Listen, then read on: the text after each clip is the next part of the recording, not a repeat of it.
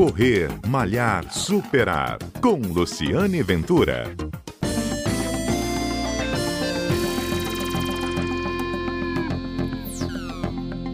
Olá! Como você tem acompanhado, o programa Correr Malhar Superar está fazendo uma série de entrevistas com o presidente da Federação Capixaba de Atletismo sobre as novas regras das corridas de rua. Desde o dia 19 de setembro, elas estão liberadas no estado mas é preciso seguir algumas condições, e são elas que o André Schitz está explicando aqui no programa. Hoje ele vai falar sobre as regras para a largada das corridas e o distanciamento dos atletas. Ouça aí. A questão da área de largada, recomenda-se também que em todas as competições seja implementado uma área de espera para os atletas, respeitando o distanciamento né, e um sistema de saída separado. Né. Os atletas aí com os melhores tempos, é importante também que eles devem ser colocados aí progressivamente para a largada e que esse horário de início aí ele deve ser determinado também, divulgado pelo organizador.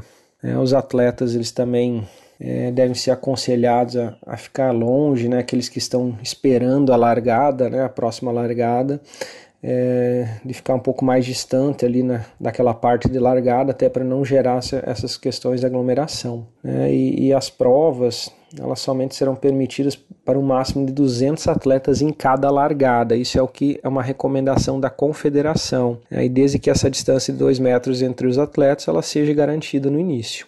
Né? Então a gente tem que ter um bom espaço para largada. O ideal é que se escolha né, locais que tem um grande espaço aberto ou ruas largas, né? Isso é de extrema importância. É, Recomenda-se também organizar as partidas aí por categorias de faixa etárias, equilibrando esses 200 atletas né, a cada 5 e 10 minutos. Isso é muito importante também. Este foi o terceiro episódio da série sobre as novas regras para a realização das corridas de rua aqui no Espírito Santo. É uma série que a gente está desenvolvendo junto à Federação Capixaba de Atletismo.